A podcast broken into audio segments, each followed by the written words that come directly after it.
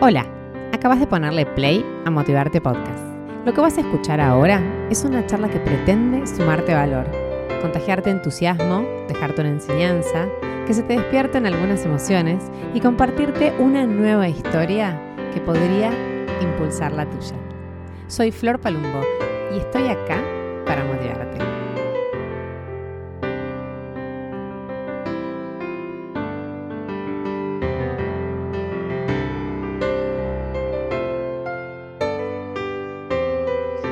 Bienvenidos, bienvenidas a Motivarte Podcast. ¿Cómo andan? Episodio número 85. O sea, increíble cómo seguimos eh, firmes, firmes, tratando de, de ofrecerles un contenido de valor y entrevistas que puedan, como digo siempre, mejorar la vida de alguien, hacer que alguien se haga una pregunta nueva. Y las historias tienen un poder enorme para que eso suceda. Así que hoy tengo otra historia para compartirles. Eh, una mujer periodista, la señorita Clarisa Herrero, que Clarisa Herrera, mira Herrero, te dije, de lo que tengo del otro lado de mi micrófono. Hola, Flor, ¿cómo estás? Gracias por el espacio. Tan linda invitación. La consigna ya, ya, ya te predispone como muy bien, ¿no? Me encanta. Viste, vos es que yo, no me acuerdo si lo hablamos cuando viniste a Ushuaia, pero yo creo mucho en el poder de las historias Beta Suárez, que vos la desconocer, dice que nadie sale de una buena historia.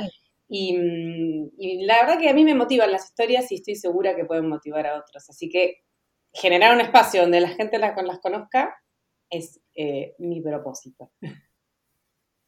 Bueno, me parece bárbaro poder aportar en esto y si mi historia le sirve a alguien ya me parece que, estamos en el camino. Si sirve a una persona nada más, este... bueno, La primera pregunta de este podcast, siempre, siempre, siempre, es quién sos. A mí me gusta que mis invitados se presenten, porque yo puedo decir un montón de cosas que, sé de vos, eh, pero a mí me gusta que me las cuentes vos. ¿Con quién estamos hablando mm. Esta pregunta te mata porque te obliga a, la introspección y a, y a, porque el poder de síntesis es difícil de uno mismo, no es sencillo.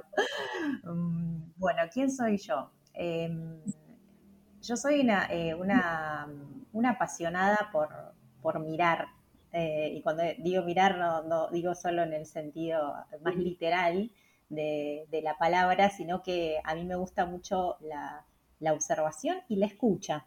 Pondría los dos registros.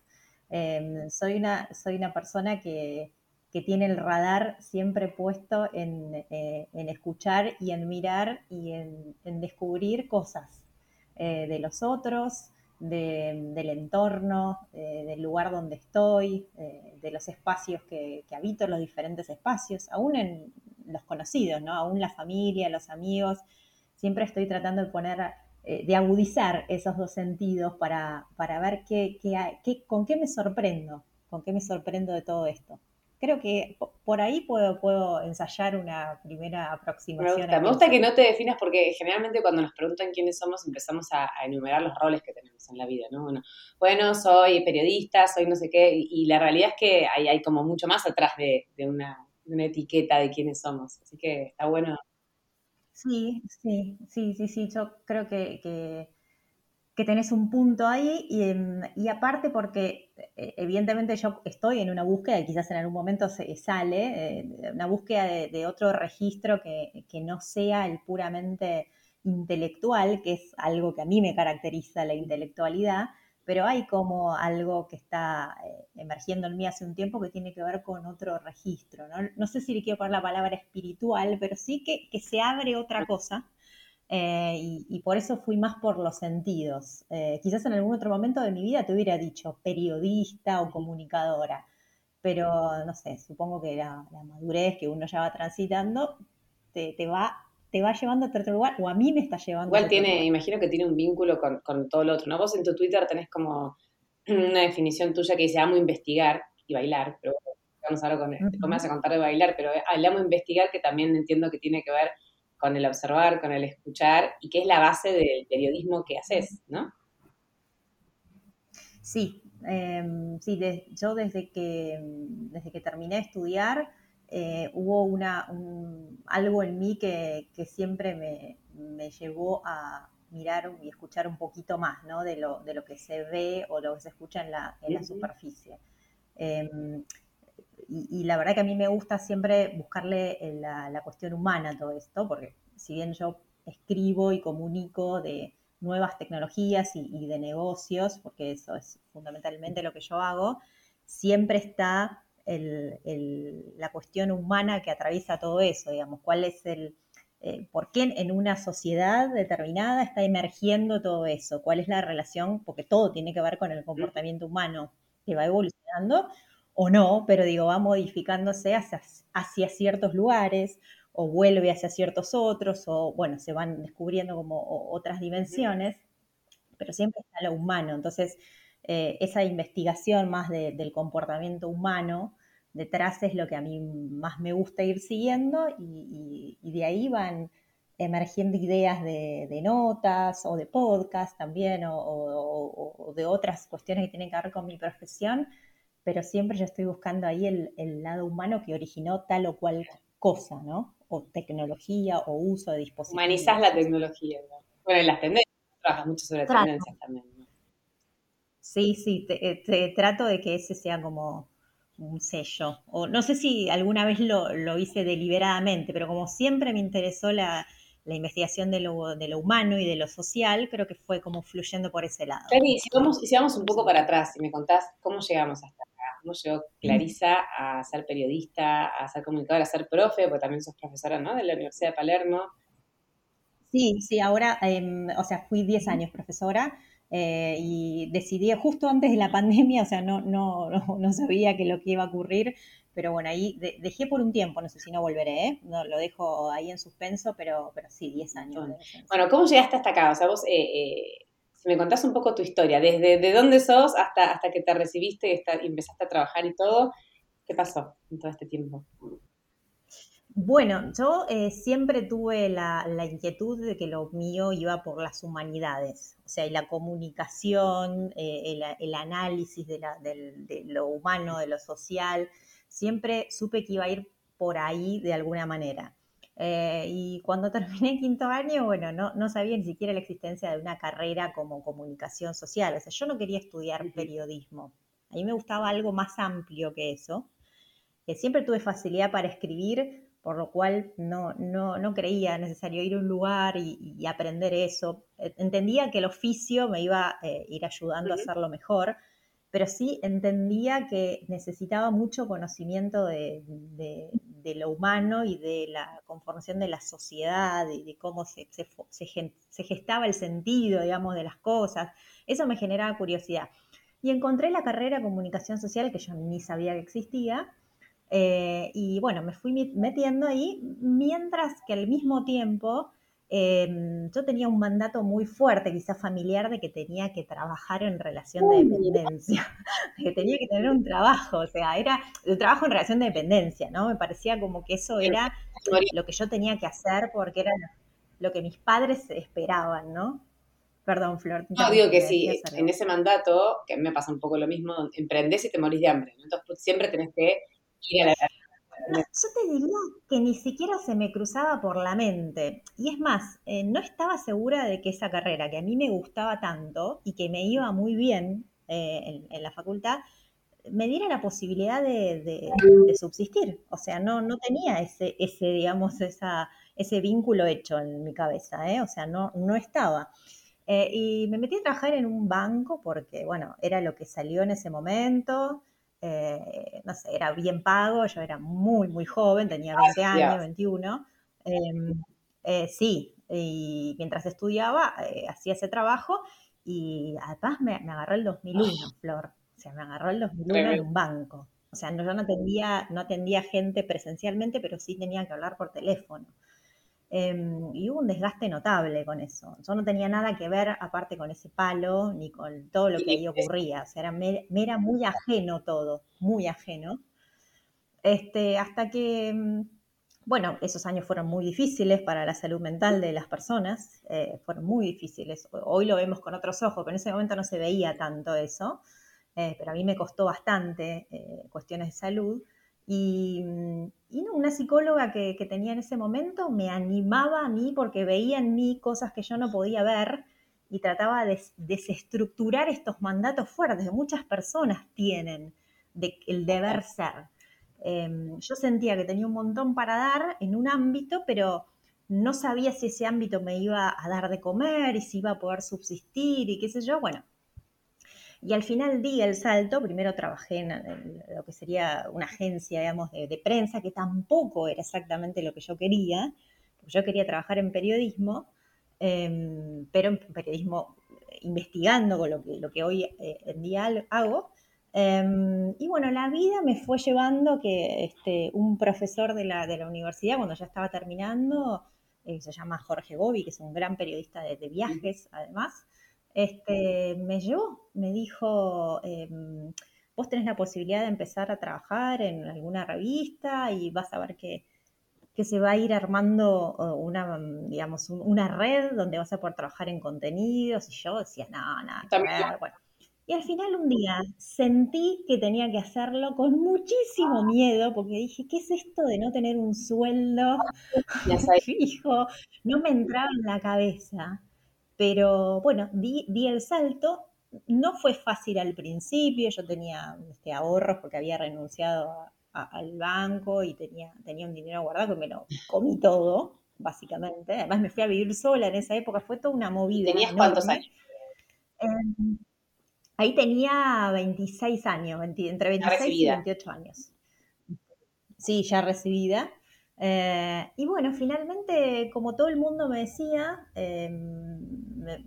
sobre todo mi psicóloga me, decía que, eh, cuando uno le gusta mucho algo y pone mucha pasión en algo eh, y, se enfoca en eso, las oportunidades aparecen. Hay que tener solo un poco de paciencia y confiar. Y fue así, o sea, fue así. en la, consecución de los años se fue este, armando una, una red que a mí me, me permitió escribir en medios, yo fui cambiando este, de medios, este, pasé por Clarín en, un, en una época, este, después revista Cambiaste el contenido también. Sí, sí fui cambiando un poco el contenido. Fui virando cada vez más a la, tecnología. Eh, y bueno, después eh, se dio que, terminé en, La Nación, pero digo, al, al mismo tiempo eh, como el periodismo en Argentina, cuando uno no trabaja en una redacción, y aún trabajando en una redacción, pero digo, no es un, ingreso que, te permita vivir demasiado holgado, y mucho menos si, no estás en una redacción, que es mi caso, yo solamente soy freelance, vendo las notas, digamos, al diario necesitaba una estructura de trabajo y que se fue haciendo porque tengo, yo tengo clientes para los cuales hago contenidos y, consultoría y estrategias de comunicación y, eh, puedo seguir haciendo las dos cosas eh, y, se fue formando esa red y nunca, nunca más me volvió a faltar trabajo, nunca más. Eh, solamente tenía que saltar a, esta idea de, bueno, de que las cosas o el trabajo no es el mismo para todas las personas. tampoco lo que hago yo es para todo el mundo porque hay que tener una disciplina muy particular. Eh, yo soy mi motor todos los días, o sea, eh, yo tengo que generar todos los días. Nadie lo hace por mí, lo tengo que hacer yo. Pero bueno. Emprendedora, porque digo, cuando depende 100% de vos, eh, es eso, es el, el día que prendiste el motor funciona y el día que no lo prendiste perdiste, entonces tenés que cuando la gente me pregunta a mí cómo haces, y bueno, es que e, está tan dentro del cerebro esto, o sea, ya está tan metido que la supervivencia está atada a eso, que uno funciona, o sea, funciona de esa manera.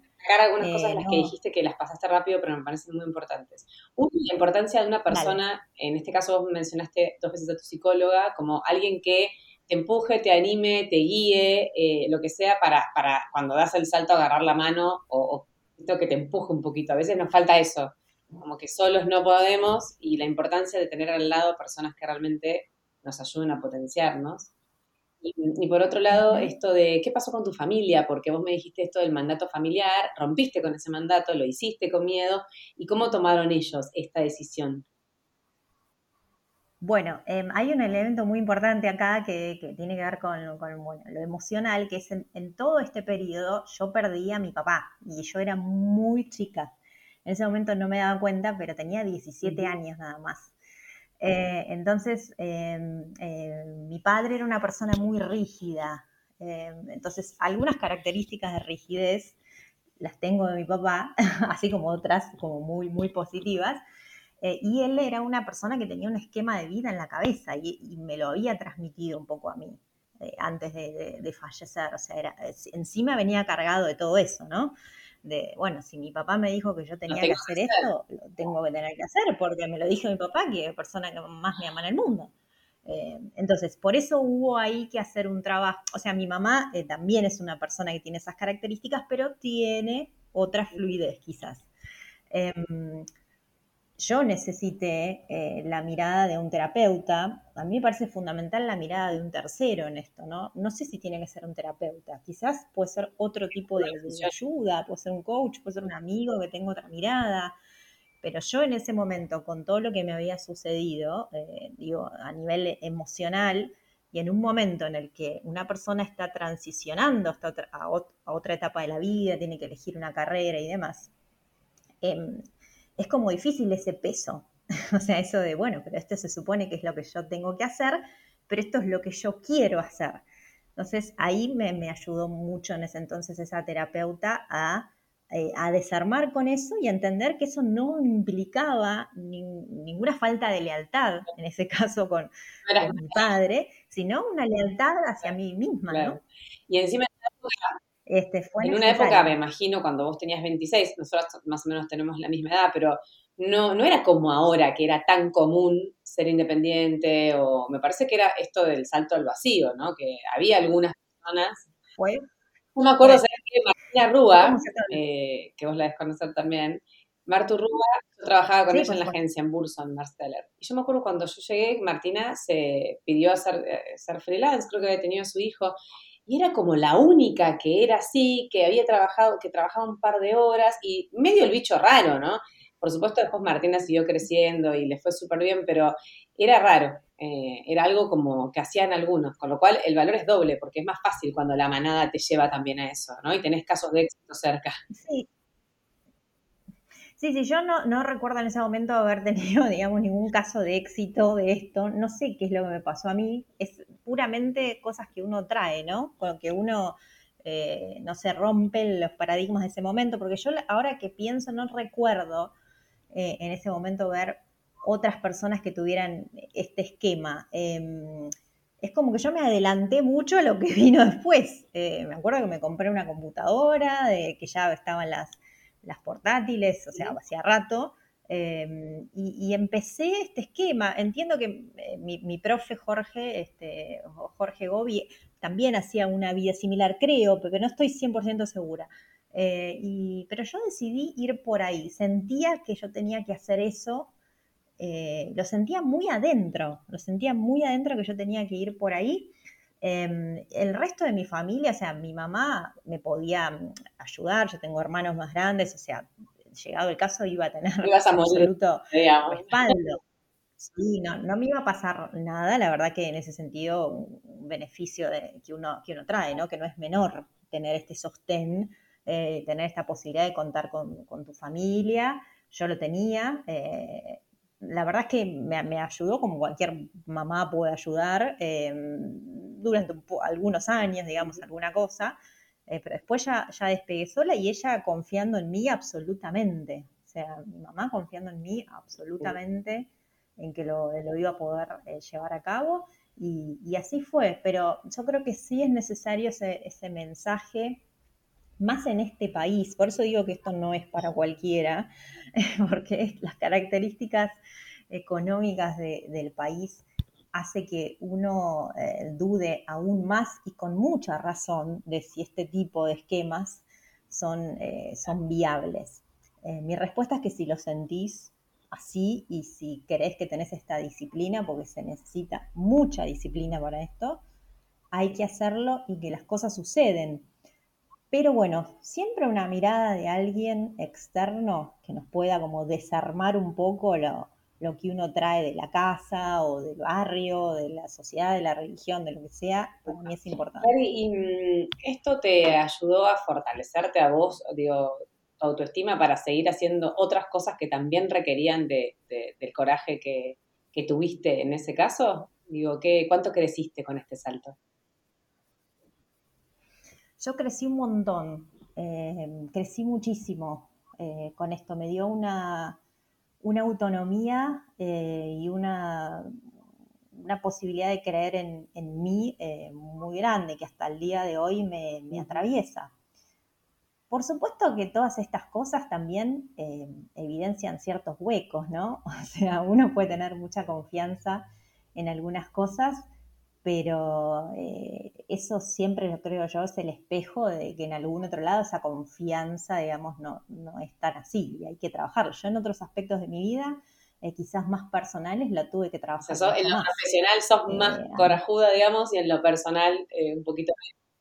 En lo personal tuve, tuve que trabajarlo más, por eso tuve que trabajarlo más. Eh, en, lo, laboral y, en todo, todo, lo que tenía que ver con lo económico y, ser mi propio motor, no, no hubo demasiados este, obstáculos. Fue como que iba, fluía bastante la cosa.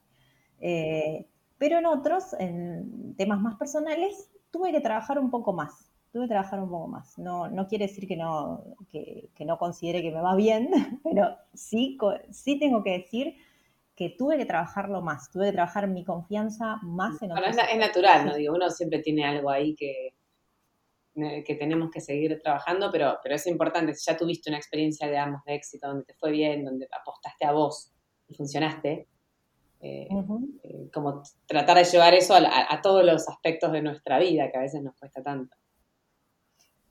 Claro, yo creo que, reflexioné y, y, y, dije, esa es digamos, esa, no sé si decirlo estructura, porque no es estructura, pero si, si esa dimensión de confianza en uno mismo está, eh, bueno, eh, entonces es posible, digamos, llevarla a otros ámbitos.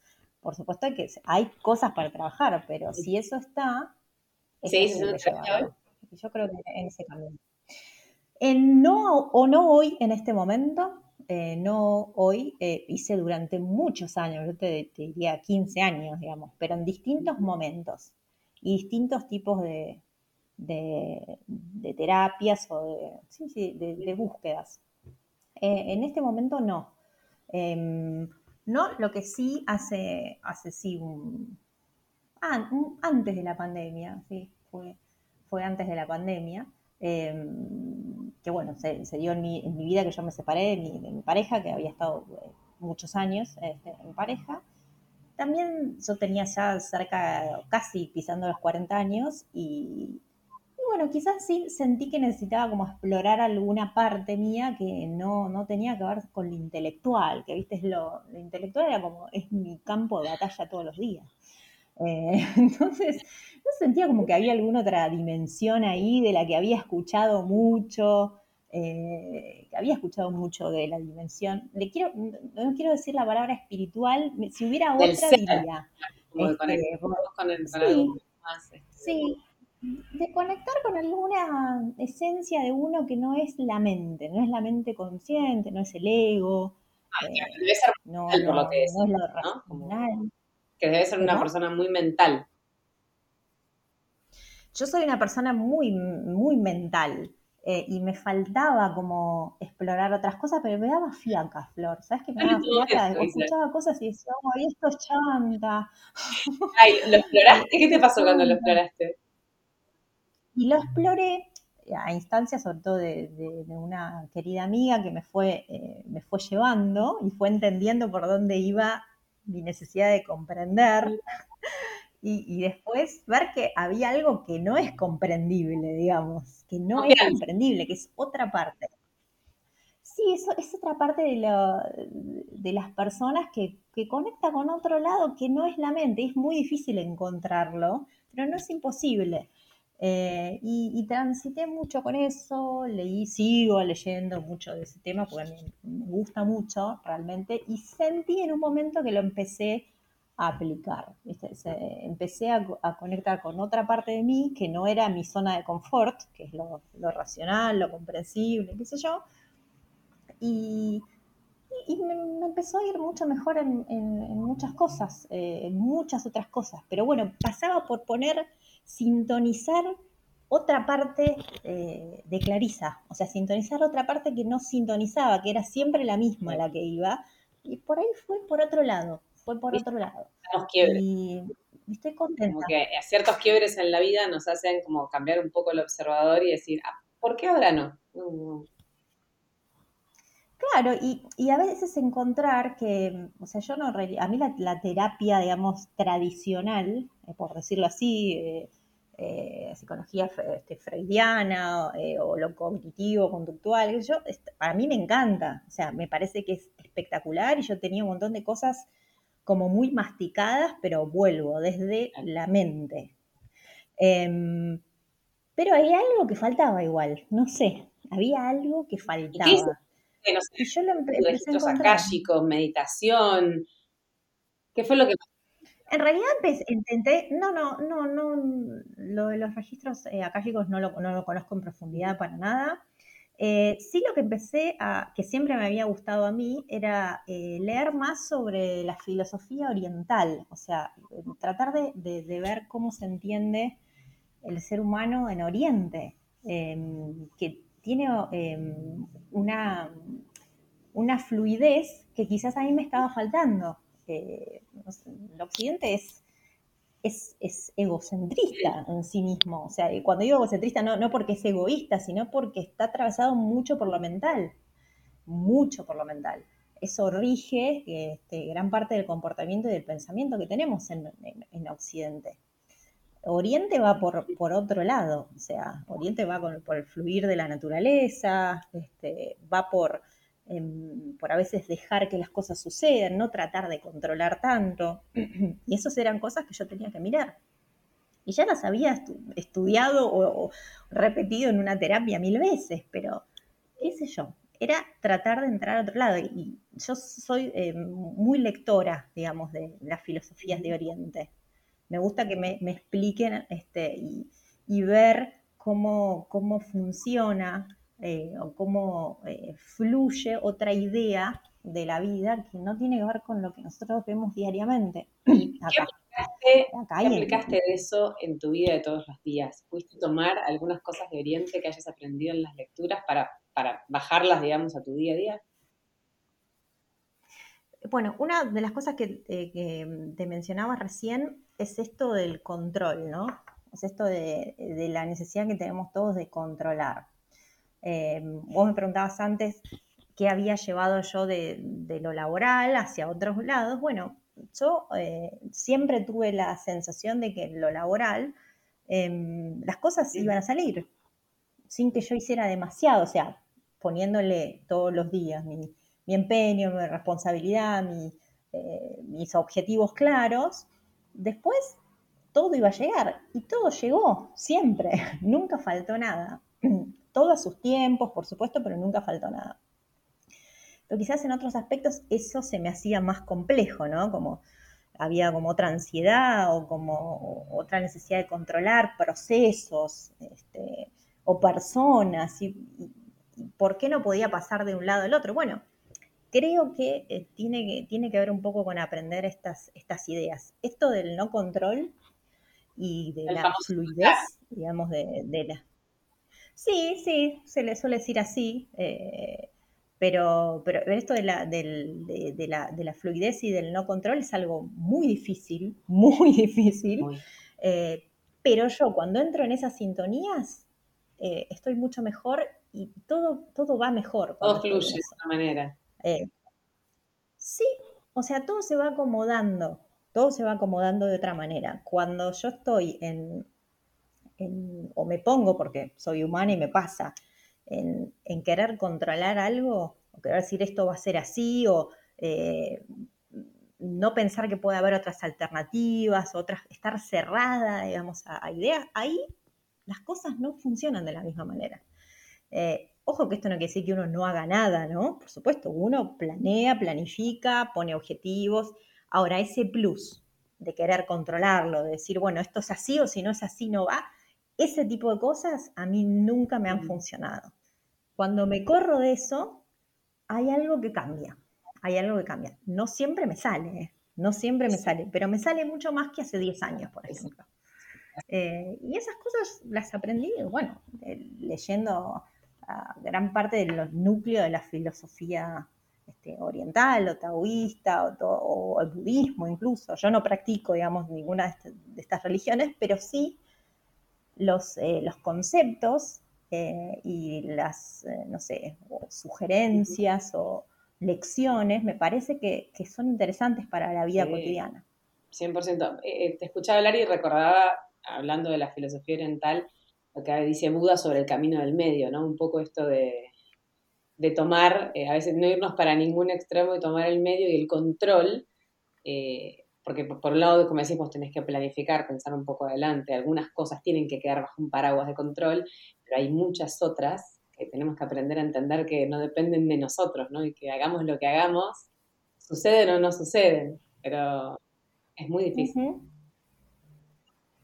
Sí, no, no, es algo, no es algo sencillo, pero yo creo que le quita el, plus de sufrimiento, ¿no? Como el, cuando se dice el sufrimiento es opcional, que eso también es una gran lección de, Oriente. no quiere decir que uno no, experimente ninguna emoción negativa, ningún dolor. Pero es lo mismo que el, drama del sufrimiento. Pero el drama del sufrimiento tiene un plus, un plus de control. Eh, porque si uno no, tiene la, no sé, digamos, la obsesión del control, uno puede entender que las cosas pueden salir o pueden no salir. Pero quizás ese no salir es para después salir algo mejor. O te llevan a otro camino que no era el que vos pensabas, pero era el que vos necesitabas, quizás. Esas son grandes lecciones para mí, para mí, para mi forma de, ser, que era más rígida en eso. Bueno, quizás este camino te lleva a un lugar, no es el que vos pensabas, pero sí es el que es adecuado para vos.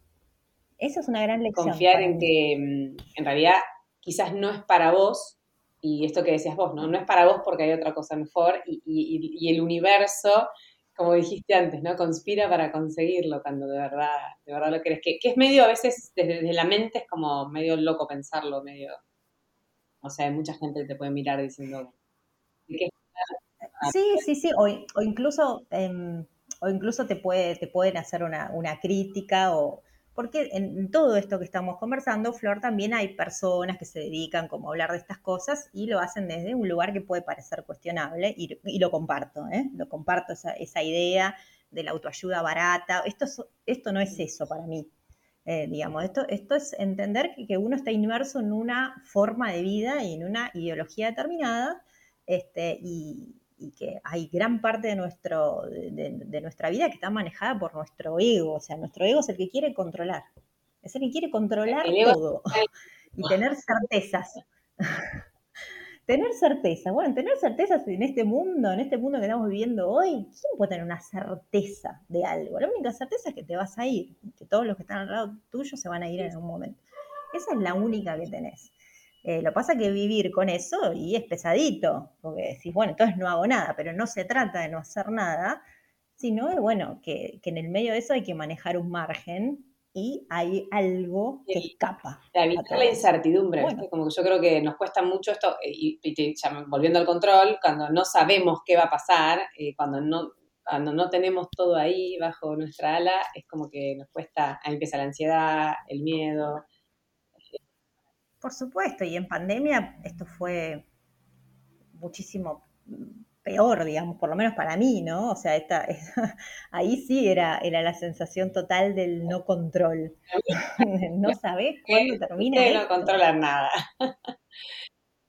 Y ahí, ahí es donde te queda claro que todos nuestros planes, tenemos que seguir adelante con nuestros planes, pero no tener la ilusión de que eso va a ser necesariamente como uno quiere que sea, porque eso no existe, o sea, no existe realmente. Pero bueno, eh, como humanos, la verdad que tenemos la tendencia hacia eso. Pero si uno puede dominar un poco eso, un poco por lo menos, yo creo que hay más sensación de plenitud, realmente de un bienestar, de un bienestar cuando se comprende. Y de vivir en congruencia, ¿no? Entre lo que realmente queremos, lo que hacemos, lo que decimos. Como que ahí también hay algo donde eliminar algunos ruidos eh, internos nos ayuda, o por lo menos, yo te hablo de lo que me pasa a mí, ¿eh? igual que vos no soy una experta, pero, pero cuando hago lo que, me, lo que realmente quiero hacer, como te pasó a vos con el salto y demás, las cosas eh, salen de otra manera. Acomodan, yo creo que sí. Yo creo que se acomodan. bueno, mira, no tenías este costado tuyo, no habíamos hablado cuando viniste de este, toda esta filosofía oriental y tu, esto igual es una es algo, un descubrimiento de mis años últimos, digamos, de mis últimos años. No, no era algo que estuviera presente en mí antes. Eh, es algo bastante, bastante reciente. Creo que hay un momento uno empieza a madurar, porque coincide y no es casual, este, que te empezás a, a mirar y a reflexionar de otra manera. Yo, creo que a los 20, 20 y pico, este tipo de cosas no, para mí no, no surgen, no sé. Creo que uno está en otra sintonía, ¿no?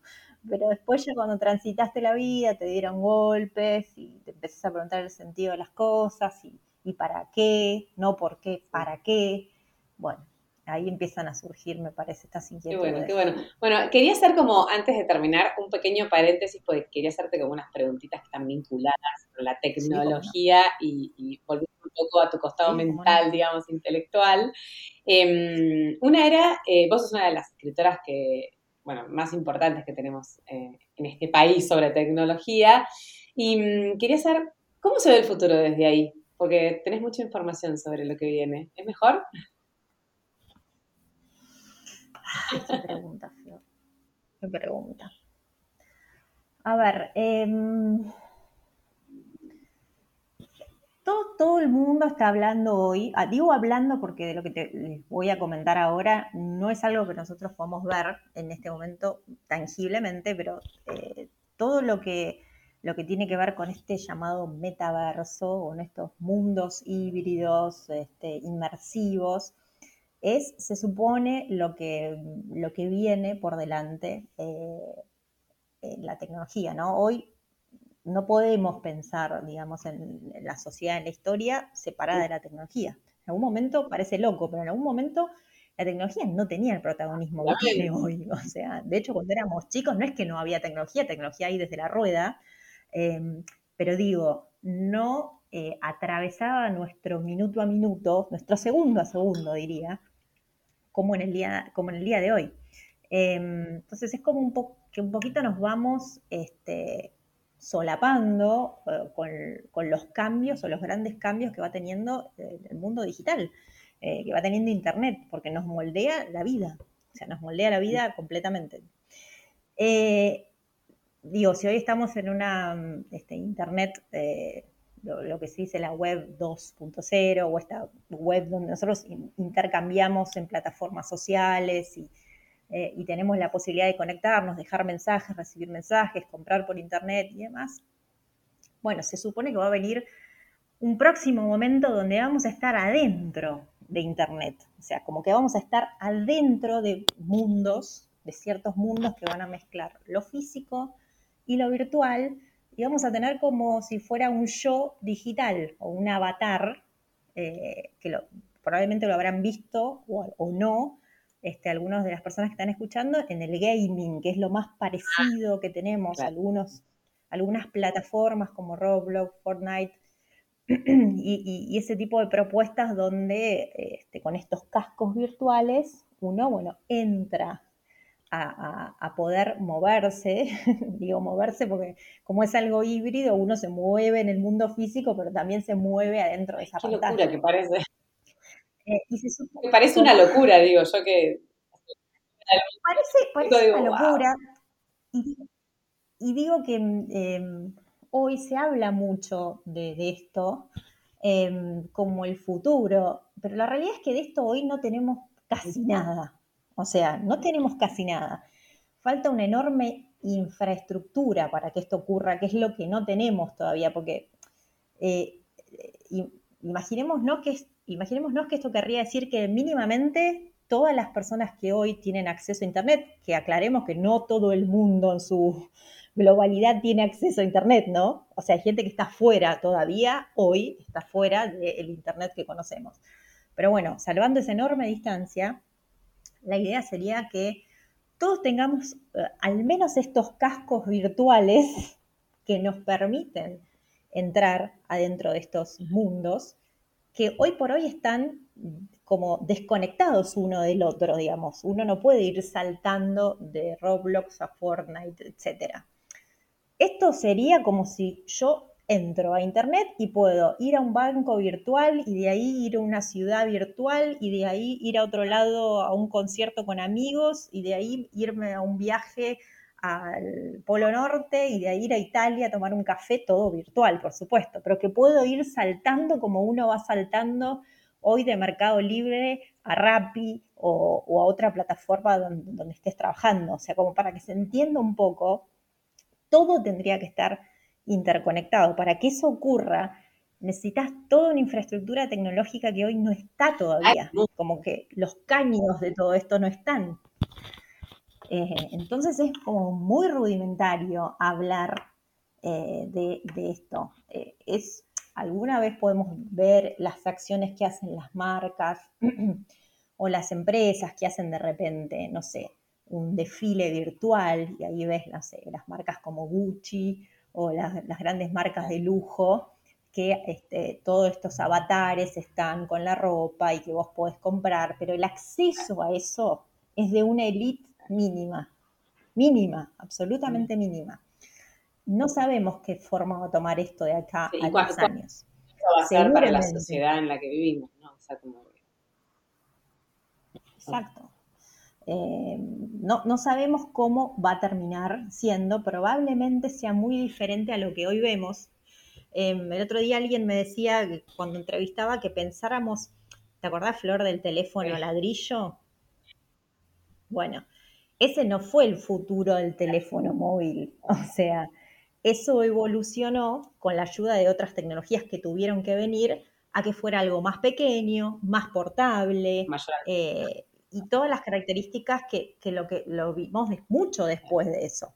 Con esto es lo mismo. Seguramente lo que nosotros vemos hoy sea algo muy rudimentario de la forma que va a tomar. Pero sí, evidentemente, va a haber mucha más mezcla de lo virtual con lo físico. Y eso generará, y ya genera, como otras formas, otras subjetividades, digamos, otras formas de pensarse uno mismo, qué sé yo. A esos avatares vos les podés comprar ropa, eh, los podés, eh, hacer que compren determinados bienes y servicios que son digitales. Y eso es una nueva economía, lo que le dicen la Web 3, las finanzas descentralizadas, digamos, todo eso es em, es como un registro totalmente nuevo, porque bueno, sos vos, pero a la vez es, un, yo digital. Eh, entonces, todo eso es como que está ahora danzando. Eh, como para Doña Rosa, ¿no? Pero yo me imagino que es como que nuestro perfil de Instagram o de Facebook tenga como forma de persona y tenga su identidad y tenga su ropa y tenga sus gustos, ¿no? Como que a través de un perfil digital nuestro, inmersos en mundos que básicamente no existen más que en la web. Claro, eh, y que puede ser diferente ese alter ego tuyo, Flor. Poner, a lo mejor vos lo podés, no sé, qué sé yo, estoy diciendo cualquier cosa, pero le podés hacer el pelo de otro color distinto al que tenés vos, o que tenga otro, otra, otro tipo de ropa, otro look, eh, que sea otra flor, qué sé yo, eh, y que juegues con eso.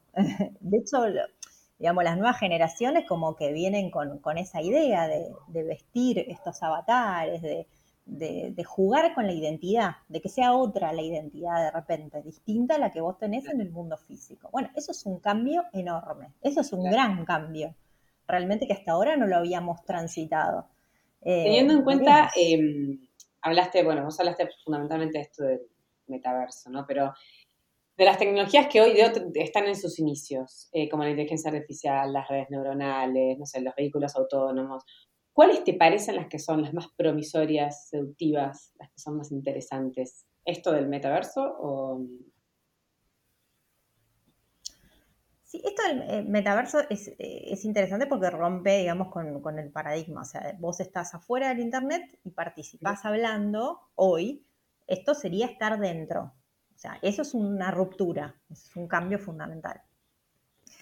Em, después, lo que, eh, lo que está pasando también eh, tiene que ver con la, inteligencia artificial de todos los sistemas, de todas las tecnologías que, vamos utilizando. porque la realidad es que la captación de datos eh, nuestros es cada vez mayor. Más allá de, los, de las discusiones o dilemas de si es correcto o no correcto, si es ético, digamos, lo, corro, digamos, un lado, no porque no me interese, sino por lo que quiero decir es la realidad es que nosotros le damos cada vez más a estas plataformas datos nuestros.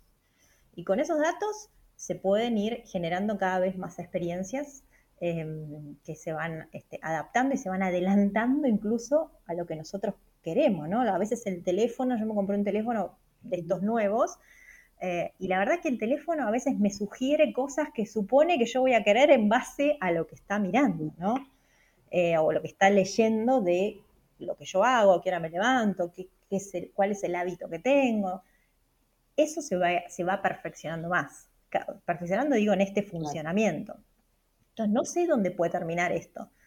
Em, entiendo que resuelve y nos ayuda a un montón de cosas, ¿no? Por ejemplo, nos puede, eh, nos puede organizar de mejor manera la, vida cotidiana, qué sé yo, si te hace un pedido automático en el supermercado, en base a lo que ya sabes que se consume en tu familia, hizo la orden y listo. Eso es un camino, pero bueno, ¿hasta dónde llegará eso? Yo creo que eso cada vez va, va más.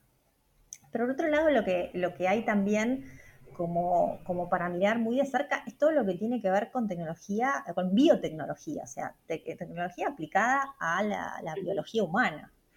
O sea, ahí se abren eh, tantas cosas, desde los, desde los dispositivos que nos van como traqueando eh, todo, todo lo que nos sucede, digamos, nuestras pulsaciones, no sé si vos tenés, Flor, alguna de estas pulseritas que te marcan la cantidad de pasos que hiciste, Em, digamos, eh, eso tiene hoy un tope, pero cada vez más van em, perfeccionándose eh, las utilidades que pueden tener. No sé, en algún momento he, leído que, no sé si alguno de los dispositivos de Apple em, ya tenía posibilidad de empezar a, este, a registrar y leer los signos vitales como para detectar, por ejemplo, si había COVID o detectar riesgos de infartos o de algún mal funcionamiento del organismo. Como esas cosas se van, van creciendo a, a una velocidad que no, realmente no nos alcanza, hemos hasta a veces lo, que es la regulación y todo lo que tiene que ver con el marco regulatorio y ético, estas cosas como que queda atrás, porque vas, te vas adelantando eh, tanto Em, o estas posibilidades de tener eh, determinados sensores o chips adentro, dentro de tu cuerpo, ¿no? Que, eso, va a ser, eh, aparte nos va a dar más posibilidades de curar enfermedades, de extender la vida, por ejemplo, de sentirnos jóvenes durante más tiempo, andás a ver, ¿no? Por ejemplo, por ejemplo, ¿no? todo eso para mí em, no tiene techo, o sea, la verdad que no, las posibilidades son infinitas porque la tecnología va aprendiendo, va aprendiendo cada vez más de más datos que, tiene y vamos encontrando más, más usos. O sea, extensión de la vida, ni hablar. O sea, ya eso viene creciendo un montón y cada vez crece más. Eh, con, todos, con todos estos dispositivos y todas estas eh, capacidades de la tecnología de, prevención, por ejemplo. Yo creo que ese es un camino muy interesante. que antes era impensado, ¿no? Un estudio investigación para una vacuna demandaba, no sé, 10 años, 5 años, depende. Mm, claro. Hoy lo tuvimos mucho antes. Una cosa que, te quería decir es que eh, a mí siempre me queda la, duda de si en algún momento, eh, en el mediano o en el largo plazo, eh, no va a haber un hartazgo también de todo esto, ¿no? Yo creo que ya lo estamos viviendo bastante. Con la pandemia lo vivimos bastante. Digo, no sé si va a venir una época que no. que no vamos a querer saber nada, ¿no? O alguna generación que venga va, a tener ganas de, vivir como nosotros vivíamos en los 80. Escuché una vez que iban a decir que decían que en unos años el celular iba a ser como es el cigarrillo ahora, ¿no? Como que iba a ser algo tóxico y que íbamos a, a querer empezar a dejar. No sé si lo veo de esa manera porque nosotros vivimos a través del celular muchas cosas pero quizás bajar un poco la, demanda, el vínculo, esto de que, pasamos en pantalla casi todo. Y la verdad que estar, estar desconectado, yo siento, no sé qué te pasa a vos, pero yo siento que estar desconectado es un lujo. que yo no me puedo dar muchas veces. Eh, es un gran lujo. Eh, es un lujo y además tienes que estar predispuesto porque estás tan acostumbrado a buscar a la ansiedad que te genera la pantalla del teléfono que a mí me cuesta, ¿eh? Cuando yo dejo el teléfono es como que tengo el impulso de ir a buscarlo. Y digo, no, no, no, ahora estás haciendo tal cosa. Pero me cuesta, no, no, me, resulta tan simple, te digo, ¿eh? No resulta, no resulta simple. No, no. ¿Sabes qué? Cuando hablaste dijiste algo de que, que la tecnología, eh, esto de que, de que atraviesa nuestras vidas. Yo te quería preguntar, vos que sos una persona que entiende y sabe mucho de esto, ¿qué utilizas de la tecnología para mejorar tu vida? O sea, no sé, se me ocurre alguna aplicación para organizarte, no sé, lo que sea. ¿Cómo, cómo, cómo está la tecnología en tu vida? Mm. ¿O no? Eh, sos, re analógica y escribiste en papel. Ya. Ojo que tenés un punto ahí. a mí, yo escribo mucho en papel, o sea, escribo mucho en papel. Cuando yo estoy, eh, yo dedico eh, una mitad de jornada a la semana, no, sé, lo como venga a mi semana, a estar solamente leyendo, leyendo, leyendo, leyendo cosas que, newsletters y, no sé, estudios o cosas que, a mí me interesan. Y cuando tengo que separar las ideas que me acabo de llevar, lo hago en papel. lo hago, tengo un, cuadernito, yo tengo miles de cuadernos, tengo un cuaderno con todos post-its de colores. Y aparte, ideas para tus notas, supongo también, ¿no? Por eso, ideas para las notas, ideas para otros clientes de otras cosas que, tengo, va todo, está todo ahí.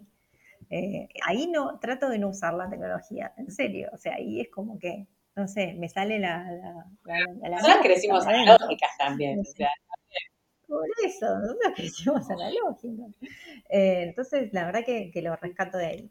Después, eh, creo que, el celular, o sea, el celular en sí mismo me, organiza todo, todo el resto. Yo no, soy de tener como muchas aplicaciones que me ayuden con cosas, o sea, o sea, otras por fuera de las que ya tiene como el celular por default, por decirlo de, alguna manera. Em, por supuesto que mi vida depende de un calendar, como supongo que la de todos. O sea, yo si no tengo el calendar, eh, si no está en el calendar, no existe. Yo tengo agenda papel, ¿eh? Te digo. ¿A vos tenés agenda? Bueno, yo no. Esa la dejé, no, era mía. La dejé, la dejé. Yo tengo solamente mm, el, el, calendar que viene con, el correo directamente y ahí tengo todo. Em, y después eh, lo que tengo también son otros blogs de notas, porque yo anoto todo el tiempo, entonces tengo blogs de notas digitales, digo, ¿no? Tengo, tengo blogs de notas digitales eh, y, por supuesto que tengo eh, mis redes, pero estoy pensando si tengo alguna otra cosa. la verdad que no, no, no soy de usar otras herramientas como para, para organizarme. Porque un punto que me pasa, Flor, es que trato, trato de no tener demasiada aplicación en el teléfono o demasiada plataforma por una cuestión de higiene, higiene digital, de no tener tanta cosa de no tener tanta cosa. O sea, después obviamente tengo lo que son billeteras virtuales, por supuesto, ese tipo de cosas sí. Pero no aumentar los estímulos. Em, no aumentar los estímulos, digo. Exacto, yo trato, no digo que lo pueda cumplir 100%, pero trato de, em, de no tener demasiado, demasiada aplicación en el celular, eh, sí conservar algunos rituales eh, analógicos, como lo que te estoy diciendo, creo que me sacan del registro, o sea, me, me ayuda a, eh, a salirme, porque me da cansancio. Los, el celular y la computadora me cansan, me cansan. Cuando cambio a otro registro, como el, escribir em, o leer en, papel, eh, me cambia, o sea, es como que tengo un, cambio notable en el rendimiento, en todo. Em, por lo cual es eso. Y si no, o plataformas, o sea, sí estoy viendo todo el tiempo lo que pasa en las redes, o sea, eso sí. Yo tengo mi momento para Twitter porque lo re necesito, mi momento para Instagram, que es como más, más pasar el tiempo, pero lo, lo utilizo. Y, mi momento para TikTok también, porque de ahí salen tantas cosas, tantas cosas de lo que hoy se ve después. Me da bronca, porque a veces digo, ay, no puede ser que hace 20 minutos estoy mirando esta pavada. Hay que ponerse un límite, o sea, hay que tratar de ponerse un límite, eh, pero yo veo cosas ahí que me llevo, me llevo, me llevo. Eh, entonces, eh, me parece importante, pero siempre poniendo un límite, pues es verdad, no perdés el, sentido del tiempo que pasás. Bueno, vos escribiste una nota hace poco sobre cómo las marcas están obligadas a buscar soluciones ¿no? para restablecer el equilibrio y el bienestar de las personas. Es muy interesante porque tienen un desafío enorme. Y te digo que yo como generadora de contenido veo el mismo desafío de las marcas, ¿no? que ahora la pelea es por la atención de la gente y, ahí tenemos todos que, nada, estamos todos en la misma y estimulados, Una gran saturación. ¿Cómo? Yo noto una, gran saturación en las personas, propiamente lo experimento y noto que, hay una gran saturación y que hay una vuelta y una búsqueda de, lo físico, del, encuentro con otros, este, en, lugares, en eh, nada, el, encuentro humano, el encuentro humano físico. Yo creo que hay, mucha necesidad de, volver a estar en esos espacios. Totalmente. Bueno, vamos 55 minutos. Te voy a hacer las, preguntas finales para ya eh, ir cerrando este, este podcast. Em, siempre les, les, consulto a mis invitados o invitadas eh, por un libro, porque hacia fin de año publico como esta biblioteca digital con los libros que leen inspiran. Sí, muy lindo y, aparte muy valioso, porque está buenísimo saber cuál es el libro que mueve a cada uno. Así que contame el tuyo, ¿qué libro nos querés dejar? Bueno, yo em, un poco eh, a tono con lo que les estaba contando de, de, entrar en otras sintonías este, culturales o, filosóficas que no sean las mías, yo recomendaría cualquier libro de mm, un autor que se llama Alan Watts, bueno, falleció hace muchos años, em, pero Alan Watts es un filósofo que siempre trató de traducir toda la filosofía de Oriente a, a, Occidente de una manera sencilla y como muy poética también, porque era un poeta, entre otras cosas. Eh, el libro como insignia que tiene se llama El Camino del Tao. cuando se dice el Tao se refiere al taoísmo, que es un poco la idea que conversamos hace un rato de, del fluir de la naturaleza, de la no necesidad de control y de, todo eso que es como un núcleo de, la filosofía oriental, ¿no? Eh, ese libro que se llama El Camino del Tao es, un, es muy revelador para mí de todas estas cuestiones. Si no, tiene un montón de otros libros este autor, Alan Watts, eh, pero particularmente El Camino del Tao a mí me parece un libro precioso y como es muy poético, porque tiene como una cosa muy, una impronta muy poética eh, para explicar cómo funciona, sobre todo el lenguaje, el lenguaje eh, de Oriente, el lenguaje chino y, demás. A mí me parece una cosa maravillosa ese libro. la combinación poético con filosofía, sí, de Oriente, qué lindo, lo voy a buscar. Bueno, y una, una frase, yo soy muy fan de las frases, siempre pregunto por frases, me encanta. Me parecen grandes disparadores a veces. Em, bueno, mi, eh, mi frase tiene todo que ver con todo, así que tiene que ver con lo que que vinimos este, conversando. Mi frase sería tender los rieles aún sin saber, si pasará el tren. Tender los rieles aún sin estar. Tender los rieles aún sin saber si pasará el tren. No sabes qué va a pasar, no tenés control de nada, vos hacé, tirá lo que tengas que tirar, lo que tengas ganas de que suceda, y después el trencito va a llegar solo. Qué lindo, me encantó. Es que saltar que la red aparece, ¿no? También hay una frase. Mm, algo así, algo así, algo así. La tenía anotada de hace mucho tiempo. Y la última es em, una persona que te inspire. No hablamos de qué personas admiras, pero ¿a quién miras con los ojos? Mm. Eh, también, yo te, te, digo, Flor, si me hubieras preguntado eso, esto hace cinco años, te hubiera seguramente dado una respuesta de no sé, de alguien que yo admiro porque, no sé, lo escuché hablar y me, contó algo de la tecnología y de no sé qué, o supongo que hubiera contestado algo así.